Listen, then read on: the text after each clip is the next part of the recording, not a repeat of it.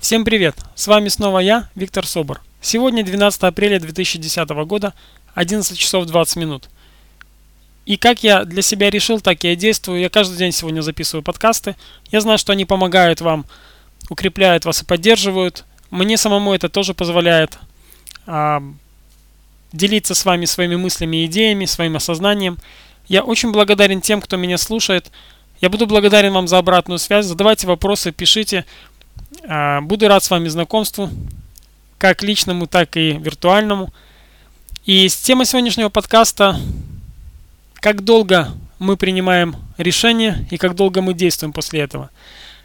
Я заметил по себе, когда время, которое я э, выделил на принятие решения и время, которое я потратил на то, чтобы действовать в соответствии с этим решением, строго пропорционально моему успеху в тех решениях, которые я принимаю. О чем я говорю? Вот представьте себе, если вы долго вынашиваете какое-то решение, мучительно рожаете его, потом мучительно думаете над, над тем, как его реализовать, как начать действовать, как правило, все заканчивается либо провалом, либо вообще не приступаете к действию. Наверное, вы это замечали. Я, по крайней мере, по себе это точно знаю, и я так действовал. Сегодня у меня очень простой рецепт. Как только я принимаю какое-то решение, я начинаю действовать. Я задаю себе вопрос, что я должен сделать, чтобы это реализовать. Я начинаю действовать.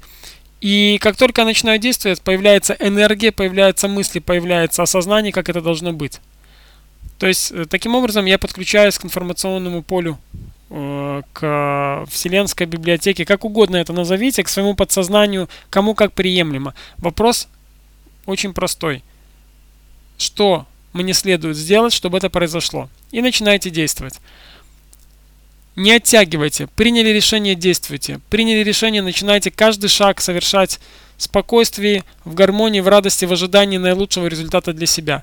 И тогда у вас появятся силы, энергия, возможности, ресурсы и самое главное осознание и понимание того, как это следует сделать наилучшим образом. Вообще не бывает э, такого понятия лучшее время для начала и лучшее понимание того, как это делать для того, чтобы начать.